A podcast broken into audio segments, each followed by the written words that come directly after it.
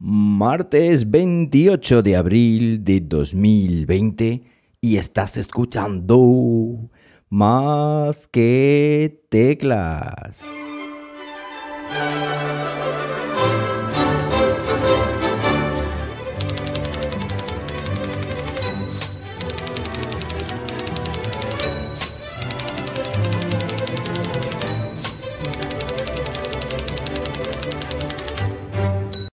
Muy buenos días, las 11 y 23 de la mañana cuando estoy grabando esto y lo estoy haciendo aquí en Linares, Jaén, hoy con temperatura de 14 grados Celsius, en una mañana dejarme que mire que está totalmente nublado. ¿Cuánto tiempo sin estar aquí con vosotros? Madre mía. Y es que eh, parece que en la cuarentena tenemos todo el tiempo del mundo y yo no sé vosotros, pero es que yo cada vez que tengo menos tiempo para hacer cosas, no sé cómo me la arreglo, pero entre el cole, un vídeo que estoy eh, preparando para vosotros aquí en el canal de una cerradura inteligente que voy a publicar en breve, que está genial, no lo podéis perder. Os voy a dejar en las notas del vídeo, uy, en las notas del vídeo, en las notas del episodio el enlace al vídeo para que le deis un ojo porque es que me ha sorprendido una barbaridad. El Nuki Smart Lock 2.0, compatible con Google Home, compatible con Alexa, compatible con Siri, bueno, compatible con todo lo más compatible del mundo.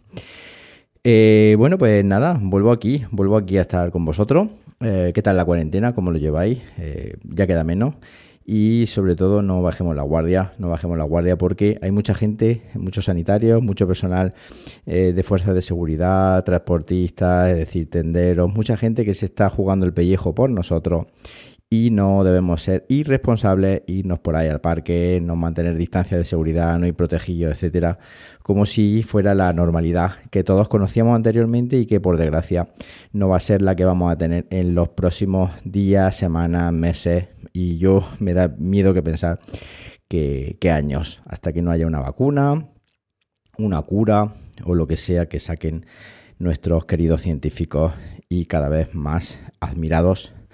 Gente que, está ahí trabajando en, el laboratorio, en fin, que bueno, que todo el mundo sabe la situación y que tengamos un poquito de cabeza. Bueno, eh, ¿por qué no ha estado estos días por aquí? Bueno, aparte del vídeo, mi amigo David Aragón me comentó el otro día, oye, mira, mira lo que he conseguido con mi web. Y me mandó un test de Google Page Insight que es una página en la que tú, una página de Google, en la que tú le metes tu URL de tu página web, en mi caso masqueteclas.com, él metió impresión 3D.pro y le daba unos valores, una velocidad, madre mía, de vértigo, de vértigo, una, en móvil eh, 90 y tantos sobre 100 y en web un 100%. Yo dije, Dios mío, puse la mía y me deprimí.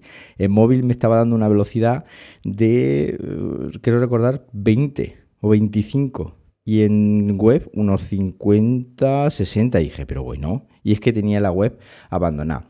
Cuando tenía la web jmramírez.pro, eh, si recordáis qué tiempo, aquellos de jmramírez.pro, bueno, pues cuando tenía esa web eh, era como más mimada, es decir, le daban más tralla, publicaba más artículos, mm, en fin, muchas más cositas, pero luego llegó el tema de las oposiciones, llegó el tema que incluso coincidió de la migración a más que teclas nuevamente.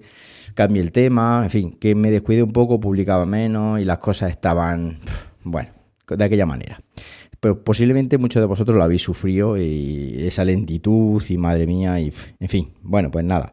Dije esto no puede ser así y la primera cosa es migrar a Docker. Es decir, migré la web a Docker, un proceso que no es trivial, un proceso que me llevó unos cuantos días, un proceso muy delicado, pero ahora mismo ya he dejado la web, digamos, en lo que es el servidor QTS y ahora está en, Docker. ¿Qué consigo con eso? Pues tener una independencia de la versión del PHP, de la versión de la base de datos, en fin, más, digamos, más actualizada. Bueno, punto número uno, eso se quedó migrado. Primero hice unas pruebas en un servidor NAS que tengo de pruebas y cuando todo funcionó me lo llevo al servidor, eh, digamos, principal y el cambio fue totalmente transparente para vosotros. Fue simplemente tocar un ficherito, simplemente entre comillas, tocar un ficherito y, aquello pues hecho andar en Docker. Docker ya sabéis que tenéis un curso, os voy a dejar los enlaces en las notas de este podcast por si queréis echar un ojito, un curso de Aprende Docker, cuatro episodios totalmente gratis y creo que os puede gustar y os puede interesar en estos días de, cuarentena, pues para mantener nuestra mente eh, ocupada.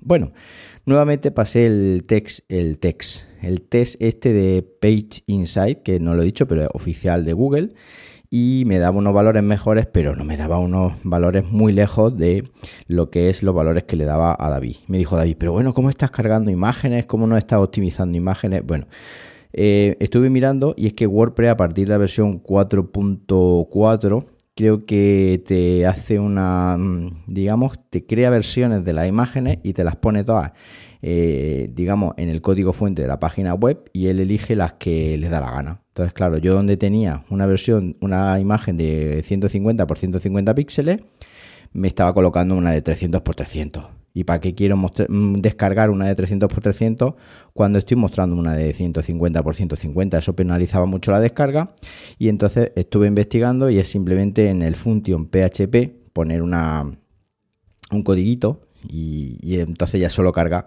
la versión de, que tú le has dicho que cargue. Y por supuesto con un plugin Regenerate Thumbnail o Regenerar Miniatura, que lo que hace es mirar todas tus imágenes y adaptarlas a los tamaños correctos. Hasta ahí, perfecto. Hoy el podcast es técnico, con lo cual si te aburre, dale al, pausa y si no, pues seguramente que aprende un poco. Bueno, pues em, como digo, una vez hecho esto, nuevamente pruebas y la cosa seguía mejorando, pero no tanto. Solución. Bueno, pues eh, el siguiente paso fue el cargar el JavaScript y cargar el CSS de forma asíncrona. ¿Esto qué quiere decir? Pues que primero se cargue la página y lo último que se carguen sean ficheritos de JavaScript y hojas de estilo que normalmente pesan mucho y que penalizan lo que es la carga, el tiempo de carga del usuario, que es vital porque claro, cuando uno está navegando por la web, lo primero que quiere ver es el contenido. La parte técnica a él no le importa un pito, entonces pues hay que cargarlo de forma, digamos, mm, lo último, en la última posición. Bueno, pues para eso, digamos que instalé un plugin que se llama async, espacio JavaScript y luego otro que se llama auto optimize. Con estos dos plugins la cosa mejoró mucho. En la página web del móvil ya alcanzaba una velocidad de unos 60, 60 y pico por ciento de velocidad y en la web ya se acercaba por encima de los 80, eh,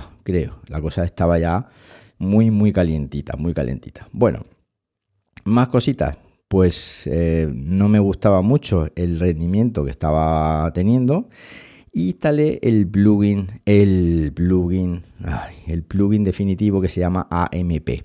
AMP es un plugin que lo que hace es cargarte en movilidad las páginas utilizando tecnología AMP, la cual mm, digamos que mm, facilita mucho la carga de la página porque quita mucha basura de JavaScript y que no carga y tal.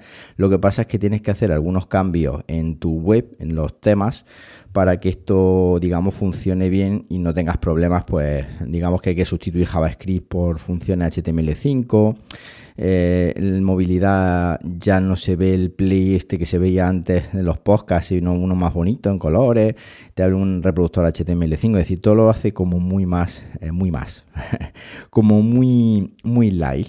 Y claro, ya aquí cuando instalé AMP, el rendimiento móvil subió hasta un 96 y en la web ya alcanzaba un 100%.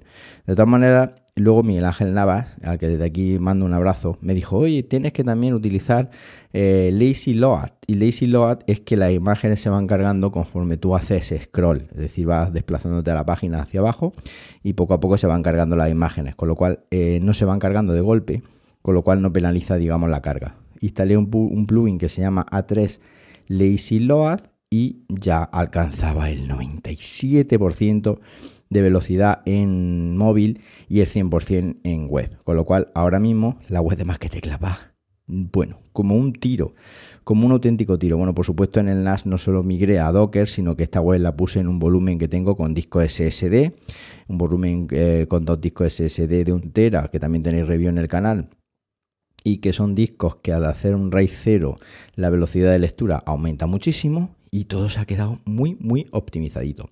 Por supuesto, tenéis que instalar los plugins justo, justo, justo. Es decir, si algo aprendí en su día cuando, cuando estaba trasteando, aprendiendo a trastear con WordPress, es que nada de instalar plugins porque sí. De hecho, yo he instalado tres o cuatro y me daba dolor. Me daba dolor de instalar plugin porque normalmente lo que hace es bajar muchísimo la velocidad y el rendimiento. Pero claro, si lo instalamos con cabeza, pues lo que hacemos, en lugar de hacer una bajada de velocidad, lo que estamos hablando es de una subida de velocidad, bueno, espectacular. Y otra cosa que tenemos que tener en cuenta es que con esta subida de velocidad no solo ganamos experiencia de usuario para la gente que visita nuestra web, sino que además, además, le gusta mucho a Google.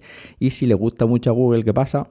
Efectivamente, que nos posiciona la página web mejor, eh, nos mejora el SEO eh, y digamos nos hace más visible en el mundo 2.0 y eso pues si tenemos una página web que queremos que la gente vea porque tenemos contenido que puede interesarle a la gente que nos sigue, pues es una cosa muy muy importante. Así que nada, si tenéis una página web, revisarla, mirar debajo del capó, darle una vueltecita a todos los el plugin que tenéis, eh, a todas las cositas que estéis utilizando en la web, porque seguramente, digamos que, os, eh, os, mole mucho como yo. Y simplemente nada, para probar, os vaya más que teclas.com y, y, probáis esa velocidad de carga y, me decís, me decís qué os parece, si va rápida, si no va rápida. ¿Y dónde me lo podéis decir? Pues efectivamente, en Twitter la forma más rápida, arroba o también os recomiendo que os apuntéis al grupo de Telegram, telegram.me barra más que tecla, donde ya somos un montón, más de mil más que tecleros ahí todos los días, eh, debatiendo, compartiendo chuches, compartiendo experiencias, etcétera. Y por supuesto, como no, si ya todavía os queda, después de hacer esto os quedan fuerzas, pues os apuntáis al canal de YouTube, youtube.com barra más que tecla, donde eh, subo contenido muy interesante para todos vosotros, o al menos eso creo yo, que paséis un buenísimo martes y como siempre os digo, nos hablamos pronto, ¿por qué no? Venga, un abrazo.